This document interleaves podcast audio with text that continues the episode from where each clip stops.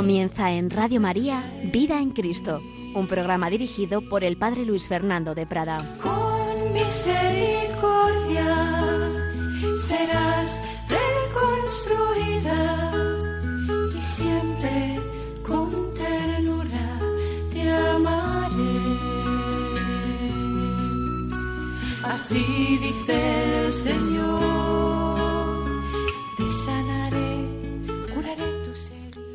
cordialísimo saludo, muy querida familia de Radio María. Estamos llamados a la vida en Cristo, a la vida en el Espíritu Santo. Estamos llamados a la santidad. Los primeros programas de vida en Cristo, precisamente después de haber hablado del fundamento que es sabernos amados por Dios, pues fueron precisamente sobre la vocación a la santidad. Luego hemos tratado muchísimos temas y últimamente hemos ido haciendo un recorrido por las virtudes, las virtudes teologales, la fe, la esperanza, la caridad, las virtudes morales cardinales, prudencia, justicia, fortaleza, templanza, y en medio de muchos temas, por supuesto, de Jesucristo, del seguimiento de Cristo, Jesús de Nazaret presentado por el Papa Benedicto XVI, la Virgen María, el corazón de Jesús, San José, la dirección espiritual, la Eucaristía, bueno, bueno, muchísimos temas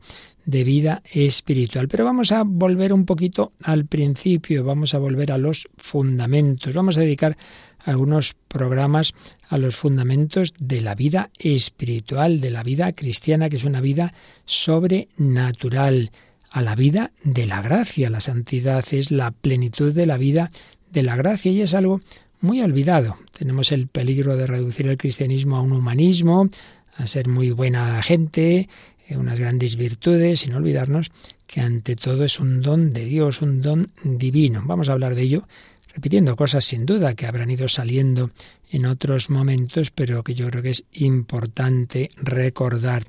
Y sin ninguna pretensión de originalidad, siempre intentamos transmitir lo mejor de los mejores autores. Y de estos temas pues vamos a hablar apoyándonos en obras como la que escribió un sacerdote hace ya bastantes años, Suma de la vida espiritual, ascética y mística práctica del padre Mauricio Arrese, que a su vez sintetizaba pues lo mejor que había ido viendo en muchos autores, en doctores místicos, doctores de la Iglesia y también del padre María Eugenio del Niño Jesús Carmelita, una obra magnífica que se llama Quiero ver a Dios. Y bueno, otras obras que, que iremos usando y como aquí no se trata tampoco de una eh, de un tratado académico, pues no voy a molestaros con citas de aquí y de allá, esto lo dice tal autor en tal sitio y tal otro, bueno, lo vamos recogiendo lo mejor que pueda servirnos de unos y de otros, que a fin de cuentas, pues lo que importa es lo que el Señor, lo que la Iglesia, lo que el catecismo, lo que los grandes autores nos han ido enseñando. Importa poco quién dio este matiz o quién este otro. Vamos al fundamento, el fundamento de la vida cristiana y el último fundamento por supuesto, es que Dios es Dios eterno y un Dios que es amor, bondad infinita, bondad difusiva. Y es que la persona es buena, tiende a difundir el bien. Y como Dios es la bondad infinita, pues tiende con soberana fuerza a difundirse y a comunicar sus dones. Si al sol es natural difundir sus rayos, su luz, su calor, más natural es a la bondad infinita derramar sus gracias en nosotros, dice el padre Mauricio Arrese. Y por eso Dios se da y nos da. Nos dio el ser natural, nos ha dado nuestra naturaleza, nuestro cuerpo, nuestra alma, creados a imagen y semejanza de Dios. Este término ha hecho correr mucha tinta.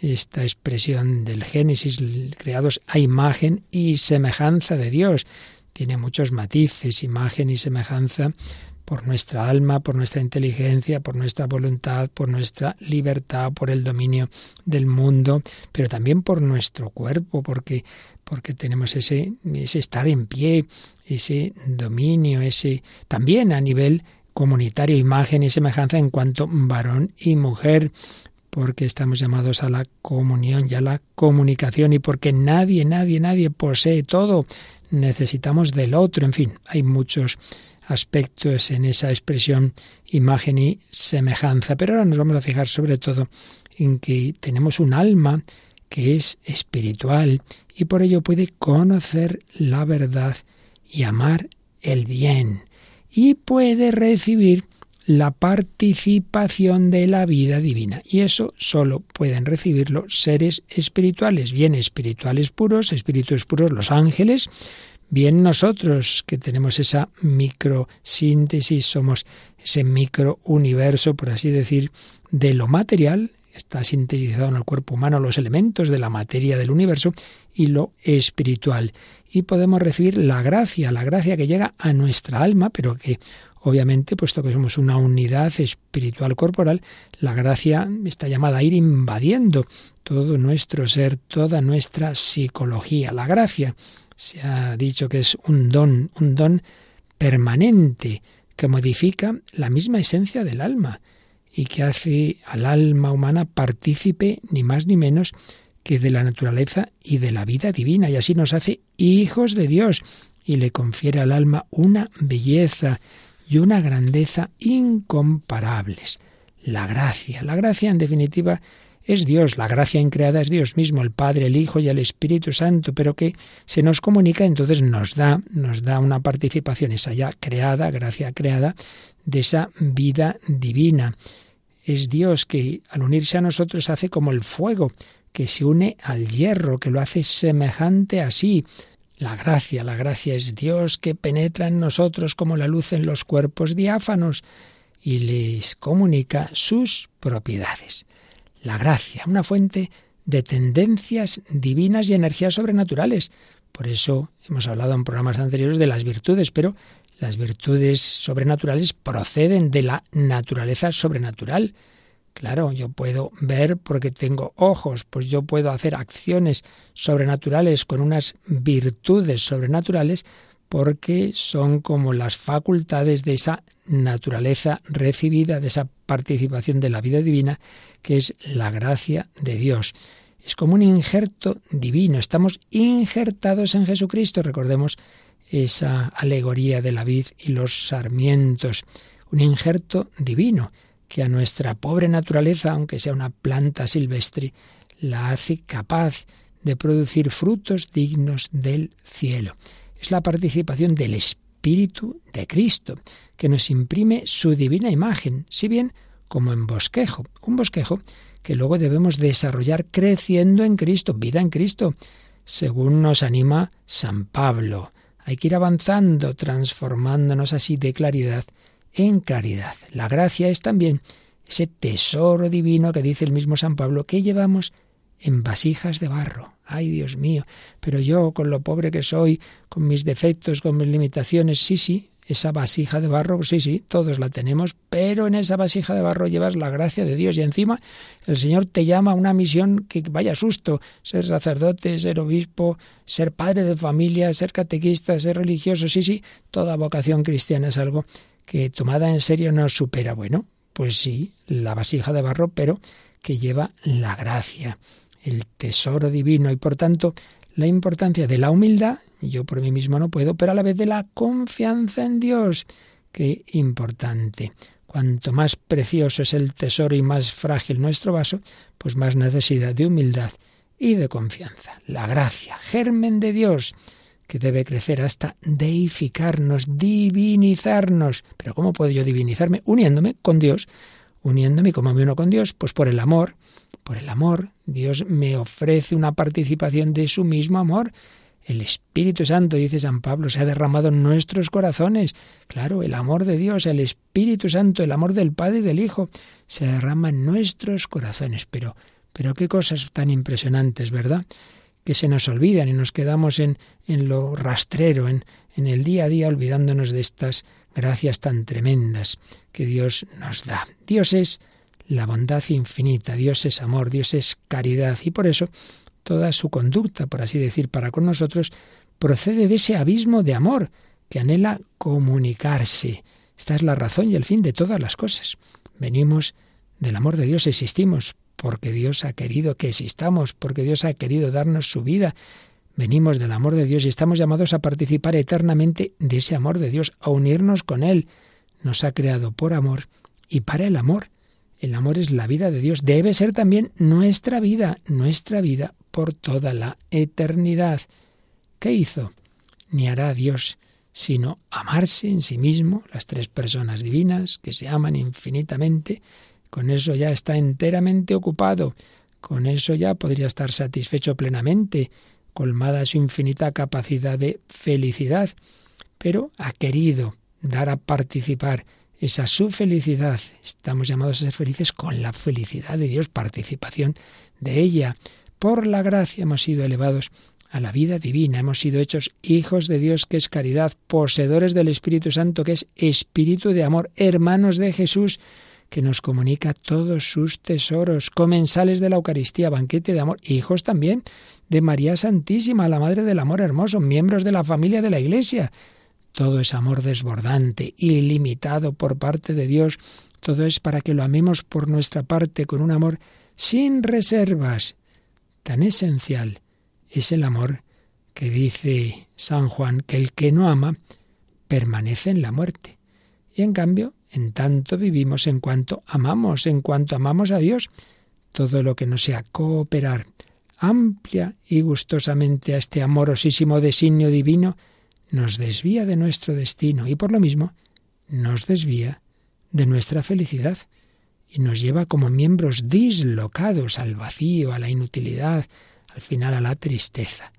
Toda la ciencia y sabiduría del hombre, toda su prudencia deben cifrarse en esto, en entrar con toda el alma por el camino del divino amor, en desear y pedir el amor con verdadera hambre y sed como lo único necesario, disponerse para el amor, despegándose de todo lo que nos separa de ese amor de Dios y hacerlo todo por amor, unirse al amor con mayúsculas cada día más fuertemente hasta llegar a la unión mística de transformación por amor. Estamos repitiendo diversas ideas mm, de distintas formas, en el fondo es variaciones sobre un mismo tema, pero yo creo que es importante que insistamos en ello.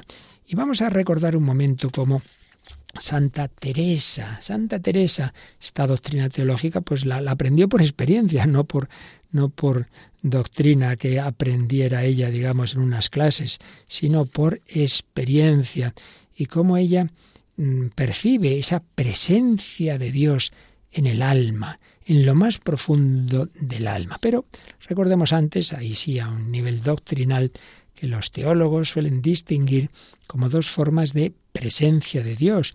Una presencia en la que, siempre, que siempre se da en cualquier ser, la presencia de inmensidad, la presencia activa. Dios está presente en todo. Los espíritus no tienen una materia que los localice en el espacio y están presentes allí donde obran. Nuestro ángel de la guarda está cerca de nosotros porque nos asiste, porque obra, porque nos ayuda los espíritus pueden obrar en distintos lugares según su radio de acción, pero esto aplicado a Dios, Dios el ser infinito, creó todas las cosas y las sostiene todas, sostiene a toda criatura en la existencia. Es una acción conservadora. Dios no es que creara algo y se olvidara, no, no, no, está permanentemente creando. Es como una central eléctrica que no es que un día va y envía energía, es que tiene que enviarla constantemente, si no, la criatura caería en la nada. Dios está creándonos, sosteniéndonos, sostiene todas las cosas por el poder de su palabra, de su verbo, del logos. Todo tiene en él su consistencia, dice San Pablo en Colosenses 1.17. Desde este punto de vista, Dios está presente en todo por su potencia activa. Hay una presencia activa de Dios, una presencia real de su esencia. Y por tanto, en ese sentido amplio, Dios está presente en todo. No hay nada, absolutamente nada, donde no esté detrás Dios, por hablar de alguna manera. Universal y activa en toda la creación, dice el padre María Eugenio del Niño Jesús, esta presencia de inmensidad produce en cada ser efectos diversos y un grado diferente de participación en el ser y en las perfecciones de Dios. Claro, en la creación inanimada, pues simplemente hay como un vestigio de Dios, dice San Juan de la Cruz en su cántico espiritual, pasó por estos sotos con presura. Bueno, ahí deja una huellecita. En el hombre ya es una semejanza mucho mayor. La imagen y semejanza que decíamos es el soplo de Dios que anima el barro modelado por sus manos. La gracia, participación de la naturaleza divina, será un paso más, una obra eminente que realiza esa presencia de Dios, la cualidad diferente de los efectos producidos, desde el vestigio de Dios en, lo material hasta la participación de la naturaleza divina, no cambia el modo de la presencia de, de inmensidad, que permanece idéntica en sus diversas manifestaciones. En este sentido, Dios está en todas las almas, en el alma justa y en la, y en la que está en pecado. Pero esta presencia no explica, no explica lo que nos dice la Escritura de las relaciones de Dios con nosotros, no explica las relaciones de amistad y de, de que nos habla pues la revelación y que nos habla particularmente nuestro Señor Jesucristo. Sí, hay una presencia de Dios, pero, repito, no establece esas relaciones de amistad con las personas divinas. La presencia de inmensidad, Dios siempre está ahí, Dios quiere dar sus dones, pero el alma puede recibirlos o no. En cambio, hablamos de una presencia de la, gracia, de la gracia o de una presencia objetiva o de una presencia de inhabitación cuando el hombre abre su corazón a esa comunicación del Espíritu Santo y entonces responde el alma, responde a los dones de Dios, retorna, retorna hacia Él, lo ama, lo conoce por la fe, lo abraza como a Padre, lo ama por la caridad, la virtud de la caridad. En definitiva, esta otra forma de presencia establece entre el alma y Dios relaciones recíprocas de amistad, relaciones filiales con Dios Padre, relaciones con Jesucristo, podríamos decir de esposo o esposa, esto no vale solo para los religiosos, sino toda alma está llamada a ser esposa de Cristo, una relación con el Espíritu Santo. El alma, en todo ser humano hay una presencia de Dios, pero en el alma enriquecida por la gracia hay una mm, relación con Dios en el que Dios se entrega a sí mismo como amigo y como padre, y el alma corresponde y quiere vivir como, como hijo y como amigo. Nos llamo siervos, os llamo amigos. Dios descubre su vida íntima, su vida trinitaria, hace entrar al alma en gracia en esa vida trinitaria como verdadera hija, para hacerla partícipe de esa vida. Entonces a estas nuevas relaciones creadas por la gracia corresponde ese modo de presencia divina, esa presencia de inhabitación, esa presencia objetiva, llamémosla como queramos, porque a Dios se le siente en ella directamente como objeto de conocimiento y de amor. No simplemente es el que me está sosteniendo en el ser, sino aquel al que puedo conocer por esa gracia que he recibido y amar, y amar. Relaciones de intimidad, y esto está en todo el Nuevo Testamento. No sabéis, escribe San Pablo a los Corintios, que sois templos de Dios y que el Espíritu Santo habita en vosotros. Primera Corintios 3, 16. Y el texto que antes ya apuntaba yo, Romanos 5, 5, dice así San Pablo, la caridad de Dios ha sido derramada en nuestros corazones por el Espíritu Santo que se nos ha dado. Y por su parte, el Evangelio de San Juan nos recoge esta palabra de Jesús, si alguno me ama, el Padre lo amará, vendremos a Él y haremos morada en Él. ¡Qué maravilla! ¡Qué maravilla! Llamados a esa intimidad con Dios. Ese es el fundamento. Soy amado y se me da la capacidad de corresponder a ese amor, no simplemente como una criatura que adora al Creador que habrá hecho este mundo, no, no, no, no, sino que entro en la familia como hijo, como hermano, como amigo.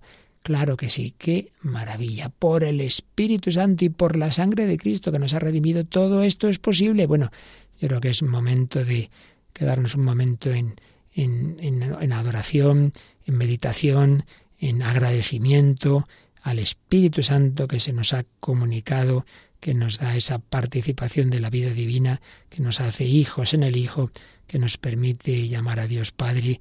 Demos gracias al Señor que nos mete en casa, que nos mete en el corazón de la Santísima Trinidad.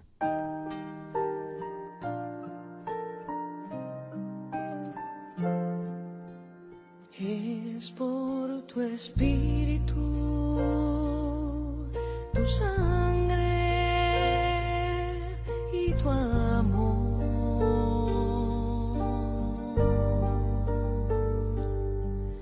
Por tu misericordia y tu bondad. Es por tu espíritu, tu sangre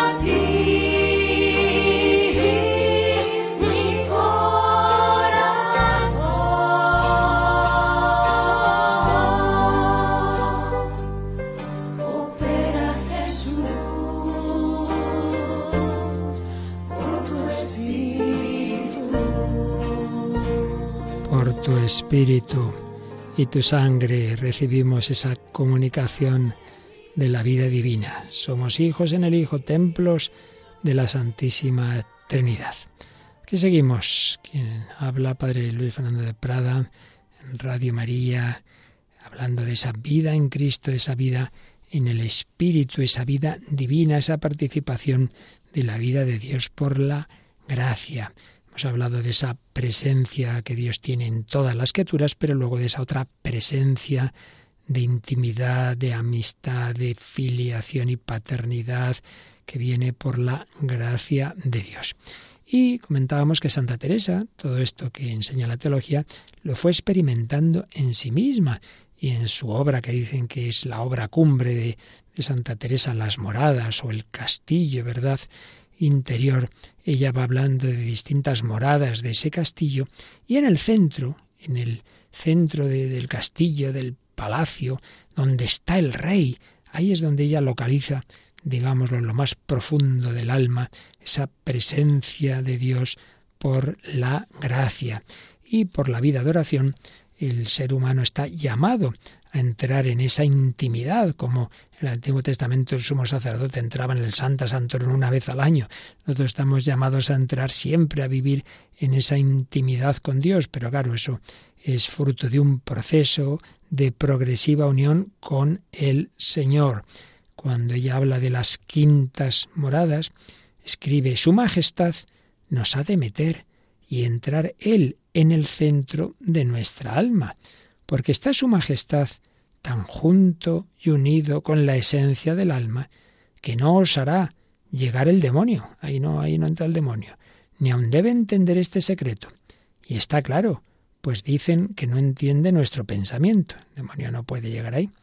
Fija Dios a sí mismo en lo interior de aquel alma, de manera que cuando torna en sí, en ninguna manera pueda dudar que estuvo en Dios y Dios en ella.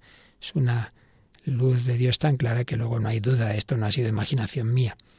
Adelante veréis cómo Su Majestad quiere que le goce el alma en su mismo centro, aún más que aquí mucho en la postrera morada. Sí, Dios está en el centro de nuestra alma, pero tenemos que enterarnos, tenemos que ir acercándonos a Él. Dios obra siempre, pero Dios infunde su gracia en esa parte, es que tan difícil para nosotros explicar esto, ¿verdad? Como, como si hubiera partes en el alma, el centro del centro, como la parte más espiritual, las regiones profundas de ella misma, en el centro del castillo. Ahí el alma experimenta de una manera muy especial esa presencia activa del Dios santificador. Por tanto, Dios está realmente presente en todo nuestro ser, Él sostiene nuestro ser como alma de nuestra alma, como vida de nuestra vida, pero su presencia sobrenatural como huésped y amigo está localizada en lo profundo del alma, en la parte espiritual más íntima. Ahí es donde Él difunde directamente su vida divina y desde ahí, por medio de ella, va realizando en todo el ser humano sus operaciones espirituales. ¿Y qué está llamada a ser nuestra vida espiritual? Pues una interiorización progresiva, una unión transformante, progresiva, según el camino por el que Dios lleva a cada uno. No hay dos almas iguales, ni hay dos caminos iguales, pero todos llamados a ir entrando en esa morada íntima, eh, de ir uniéndonos con el Señor, lo cual nos va transformando. Por eso esta unión mística cristiana no es quedarse ahí atontado en Babia y no se sabe haciendo qué. No, no, no. Los místicos han sido las personas más fecundas en la historia de la Iglesia, más activas. Anda que Santa Teresa estuvo ahí quietecita mirándose a sí misma. Sí, sí.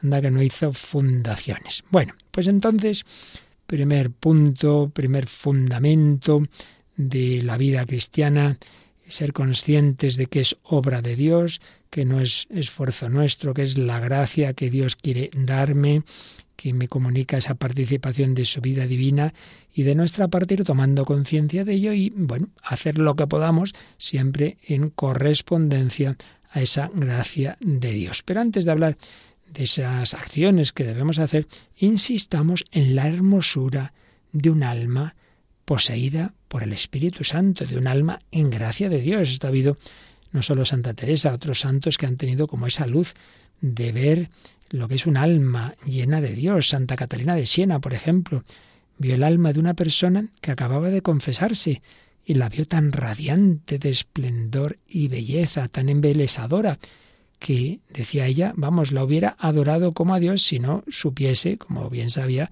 que no, que no, que era solo una criatura, pero una criatura sublimada por la gracia. Y al revés, al revés, también ha habido santos que han tenido una luz de lo que es un alma en pecado mortal y dicen que es una cosa horrible, horrible, espantosa, como, como una cosa monstruosa, no saben con qué compararla. En cambio, un alma en gracia de Dios excede en hermosura a todas las bellezas juntas del mundo natural, todas las más preciosas cualidades naturales, sabiduría, fortaleza, hermosura, que puedan adornar a la criatura mejor dotada, no son nada parangón con un solo grado de gracia que se gana haciendo sufriendo algo por Dios o dirigiéndole nuestro corazón en un simple afecto de alabanza o de amor, que aprovecha al hombre ganar todo el mundo si pierde el alma, dice Jesús, Marcos 8, 36.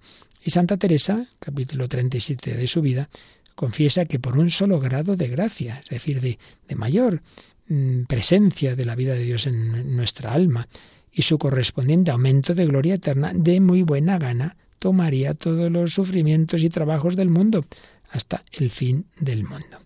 No seamos tontos, no perdamos el tesoro escondido, el tesoro de la vida de Dios, lo perdemos por el pecado mortal, ni juguemos con él por el pecado venial, que es verdad, no destruye el estado de gracia, pero lo va poniendo más debilucho y predisponiendo al pecado grave y disminuyendo ese tesoro. Tengamos cuidadito.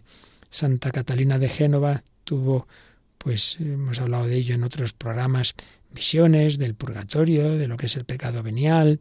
Decía, no ha durado más que un instante y ha sido tal que si se hubiera prolongado, habría podido reducir a polvo un cuerpo de diamante. ¿Qué será pues el pecado mortal? Cualquiera que llegue a comprender lo que son el pecado mortal y la gracia, es imposible que pueda nunca más odiar o amar otra cosa alguna. Santa Teresa, en, cuando habla de las moradas primeras, compara un alma en gracia a un árbol plantado junto a la fuente de la vida. Esa fuente es muy clara y por eso todos los arroyocicos dice ella, que, que salen de ahí, son las obras del alma en gracia. Y por eso son también muy agradables a los ojos de Dios, claro, porque vienen de la fuente, la fuente divina. En cambio, el alma, dice la santa, que por su culpa se aparta de esta fuente, de la gracia, y se planta en otra, en el pecado, de muy negrísima agua y de muy mal olor, todo lo que corre de ella es la misma desventura y suciedad. No hay tinieblas más tenebrosas, ni cosa tan oscura o negra que no le esté mucho más. Con estarse el mismo sol que le daba tanto resplandor y hermosura todavía en el centro de su alma, es decir, Dios, el primer tipo de presencia que hemos dicho antes, la, la presencia natural de inmensidad, esa siempre está, pero es como si no estuviese para participar de él el alma, no, no, no goza de esa presencia de Dios, no recibe esa luz que Dios le quiere dar, pero el alma la rechaza, ninguna cosa le aprovecha. Y de aquí viene que todas las buenas obras que hiciere, estando en pecado mortal, no tienen ningún fruto para alcanzar gloria. Me viene a la mente también un gran amigo y, guía en buenos momentos de, de Santa Teresa, que fue San Pedro de Alcántara, decía que él no le extrañaba las cosas malas que hiciera una persona en pecado mortal, más bien le, extrañaba que no hiciera otras todavía peores, porque estando separados de Dios y bajo el influjo del demonio, pues somos capaces de cualquier cosa mala. Por tanto, qué importante, por favor, no perdamos esa amistad con Dios y si lo hemos hecho, hemos tenido un mal momento, arrepintámonos enseguida, pidamos perdón a Dios, acto de contrición con propósito de confesar cuanto antes y de nuevo estaremos recibiendo esa fuente, esa agua de la fuente divina que es el amor de Dios. Así pues, presencia sobrenatural de Dios en el alma, gracia habitual, que es la vida divina comunicada, como adherida a la misma sustancia del alma para divinizarla, y en cuanto adherida a nuestras facultades de conocimiento, de voluntad, de afecto, etc., entonces en ese sentido las hace capaces de obrar sobrenaturalmente y es donde están las virtudes infusas y los dones. Lo que hemos hablado en días anteriores, las virtudes y ese grado de acción de Dios especial todavía por encima de las virtudes que llamamos dones del Espíritu Santo, pero todo eso procede de una naturaleza, son actuaciones de una naturaleza previa que hemos recibido, que es la gracia habitual la gracia sustancial de Dios. Las virtudes infusas son hábitos operativos o facultades sobrenaturales que elevan nuestras potencias. Los dones son hábitos operativos o instintos divinos que nos disponen para recibir y secundar las inspiraciones divinas. Pero todo ello, repito, presuponiendo, ante todo, una vida, una sustancia, o mejor, que en la sustancia de nuestra alma está esa gracia santificante, que por eso le llamamos también gracia de las virtudes y dones, porque es esa fuente de la que luego corren esos arroyuelos que decía Santa Teresa. Hay que cuidar esa vida de la gracia, hay que cuidar y, e incrementar todo lo que nos une con Dios. ¿Y qué efectos produce? Estamos dando vueltas a, a toda esta realidad de distintas formas y ya digo, repetiremos ideas, pero no importa, son distintos aspectos de la realidad, pues nos hace hijos de Dios. Recordemos ese texto tan importante de San Pablo a los Gálatas, Gálatas 4, 4 y siguientes. Cuando llegó la plenitud de los tiempos, envió Dios, de junto así envió Dios a su Hijo, nacido de mujer, nacido bajo la ley. Mm, sí, lo envió para que recibiéramos el espíritu de adopción, el cual nos hace clamar Abba, Padre, ya no somos siervos, somos hijos. Y si eres hijo, eres también heredero de Dios. Pero, pero, qué barbaridad lo que estoy diciendo, que por la encarnación y redención de Jesucristo recibo el Espíritu Santo que me hace hijo y heredero de Dios. Oye, ¿tú qué vas a heredar de tus padres? Esta casa, esta... No, no, yo voy a heredar a Dios. Yo voy a heredar a Dios. Es decir, la suma de todos los bienes. Yo voy a contemplar a Dios. Esa es mi herencia. Si no hago el tonto, si no la pierdo, si no la derrocho. Recuerdo un funeral de una familia magnífica, del un padre santo de muchos hijos eh, cristianos y, algunos sacerdotes y alguna religiosa. Y empezó la homilía eh, el, el hijo mayor sacerdote diciendo, otros hermanos se pelean por la herencia de su padre. La herencia que a nosotros nos ha dejado nuestro padre es la fe, la fe. Pues la herencia de Dios es Dios mismo, Dios mismo se nos comunica. Hijos de Dios, hijos en el Hijo. Escribe el padre Lesio. Luego que uno se adhiere a Cristo y en él es injertado por el bautismo, queda como animado y vivificado por el Espíritu de Cristo, que es su divinidad, y así es hijo de Dios, pues vive con el mismo Espíritu con que vive Dios. No está mal, ¿eh? Somos pues hijos de Dios y herederos de Dios por Cristo. Somos hermanos del hermano mayor y Él nos lleva a recibir la herencia. Nuestro Padre, con toda la generosidad y ternura insondable, nos da pues todo, nos da a sí mismo que más queremos. El Padre misericordioso, el Padre todopoderoso, no es un ser distante, es el Padre que nos mete en casa, que nos da su filiación. Y ojo, que cuando hablamos de un hijo adoptivo, pues los padres quieren mucho a ese hijo adoptivo, le dan su apellido, pero claro, lo que no pueden es darle su naturaleza, no, no han salido de sus entrañas. En cambio, cuando hablamos de, de, un hijo adoptivo de Dios, sí, sí que Dios nos da una participación de su vida divina, porque no simplemente es que dice, bueno, desde ahora os considero como hijos, así un, un decreto sin más. No, no, no, renacemos del Espíritu Santo, recibimos esa participación de la vida divina, dice San Pedro, consortes de la divina naturaleza, sin dejar de ser criaturas, sin convertirnos en Dios por esencia, pero recibimos esa participación de la vida divina. Como dijeron tantos santos padres como San Agustín y otros, Dios se hizo hombre para que el hombre se hiciese Dios, para que el hombre se hiciese Dios. ¿Nos lo creemos? Vamos a decir que sí, que creemos en este Dios Padre, Hijo y Espíritu Santo, que creemos en Él, que sabemos que Él nos, eh, nos quiere meter en esa vida de la Trinidad. Creo en el Padre como Hijo, creo en Jesucristo, que me introduce en su corazón, creo en el Espíritu Santo.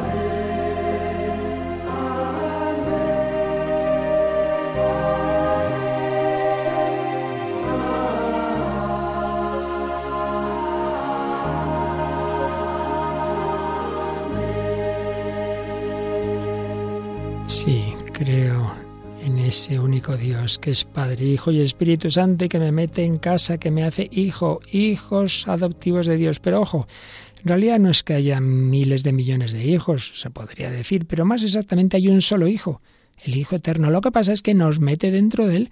Entonces el Padre nos mira con el mismo amor con que mira a su Hijo. Así que confianza, que el Padre te ve. Si estás incorporado a Cristo, si vives unido a Él, pues te ve con esa mirada de amor con que mira a su Hijo eterno. Por tanto, nuestra filiación solo tiene lugar en Cristo, es lo que se quiere decir con esa expresión de que somos hijos en el Hijo. Podríamos decir, por usar un sencillo ejemplo, que el Espíritu Santo nos empuja a meternos en un ascensor. Ese ascensor es Jesucristo, es su cuerpo, es su corazón, y ese ascensor nos eleva al Padre, camino, verdad y vida, para llegar al Padre pues es este, es, es, Cristo y a Cristo nos, nos incorpora el Espíritu Santo como camino ordinario a través del bautismo y los demás sacramentos. Luego, para quien no lo reciba sin culpa, podrá haber otros caminos extraordinarios, pero ese es el camino por excelencia que el Señor nos ha querido dar para hacernos hijos en el Hijo. Nuestra filiación divina será tanto más profunda cuanto más unidos estemos a Cristo como los sarmientos a la vid como miembros de su cuerpo místico, ojalá dejándonos regir por el Espíritu Santo, que es el alma del cuerpo místico. Así pues, una dignidad de hijos de Dios, pero que tiene muchos grados y por eso hay que ir creciendo y por eso aquello de lo que comenzábamos hablando hace ya bastante tiempo en estos programas sobre nuestra vocación a la santidad. Pues qué menos que corresponder a este Dios que nos ha levantado del polvo de la tierra y de la muerte del pecado a la vida de su amor, a Él toda la gloria, toda la gloria y todo nuestro amor, con profunda humildad, con ternura, con confianza de verdaderos hijos suyos. Al siervo le bastaría servir, podríamos ser solo criaturas que adoran y que sirven, pero no, no, estamos llamados a mucho más, estamos llamados a amar. Recordemos la parábola del hijo pródigo, mal llamada así, porque el centro es el padre y no solo hay un hijo, hay dos. Y también el hermano mayor, pues tampoco es que ande muy fino cuando no quiere entrar en la casa y al oír la fiesta y le dice a su padre, tantos años hace que te sirvo sin desobedecer una orden tuya. Ay, ay, ay, que te sirvo. O sea, como un criado. O sea, que que tu relación con tu padre es la de un criado, simplemente obedecer. Pues por desgracia se nos podría decir quizá a muchos cristianos, oh, cuántos años hay que voy a misa y que cumplo los mandamientos. Sí, sí, y amas a Dios y tienes confianza de hijo o simplemente eres un, un siervo que, bueno, no hay más remedio que obedecer y fastidiarse a la ir a misa y no sé qué, no sé cuántos. Hombre, estamos llamados a mucho más, estamos llamados a vivir en el amor. Para eso necesitamos dejarnos mover por el espíritu de amor, por el Espíritu Santo. Más matices, repito que estamos haciendo como variaciones sobre el mismo tema, la gracia de Dios, participación de la vida divina en nuestra alma, en el centro de nuestra alma, nos hace hijos de Dios, nos hace hermanos de Jesús, nos incorpora a Él, pero también podemos decir esto, que nos hace hermanos suyos, renacemos del mismo Espíritu Santo, por el que Jesucristo fue concebido y nació de María Virgen. Estamos revestidos de Cristo, dice San Pablo, somos una sola cosa en Él. Por eso, la vida cristiana es la vida de Cristo en nosotros. Ya no soy yo quien vive, dice San Pablo, es Cristo quien vive mi vida en Cristo. Vida en Cristo, no vida desde tus ideas, sino desde la mente de Cristo y no desde tu chuchurrío corazón, sino amar con el corazón de Cristo. Claro, esa, es la cuestión. Vivo yo, mas no soy yo, es Cristo. Quien vive en mí, Jesús, nuestro hermano, tu hermano. Él es todo luz, nosotros tinieblas. Él es todo hermosura, nosotros muy deformados por el pecado. Él es esplendor eterno de la gloria del Padre, imagen perfectísima de su sustancia, dice la carta a los hebreos. Nosotros estamos llamados a ser transformados en esa divina semejanza por la participación de su Espíritu según el grado en que lo recibamos. ¡Ay, qué lejos está Dios! Sí, pues nos ha elevado, se nos ha acercado y nos quiere acercar. En Jesús, en Jesús, Dios se nos ha hecho Dios con nosotros, nos eleva, el amor nos atrae hacia Él, porque a Él le ha traído hacia nosotros, Él tiene sus delicias en estar con los hijos de los hombres. Para inspirarnos más confianza, se revistió de nuestra pobre carne en el seno de María, en el pesebre de Belén, muriendo en una cruz con los brazos extendidos para abrazarnos. Todo lo que somos, lo somos por los méritos de Cristo.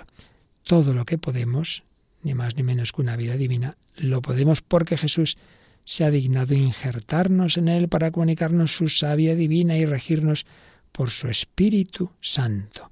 No ha escatimado nada Jesús, nos ha dado sus méritos para que usemos de este divino tesoro como nuestro, sus ángeles para que nos guarden, su madre. Ahí tienes a tu hijo, ahí tienes a tu madre, su padre, para que le llamemos Padre nuestro y lo sea verdaderamente. Su Espíritu Consolador, os enviaré otro Consolador, otro Paráclito, para que nos conforte, para que nos enseñe toda la verdad.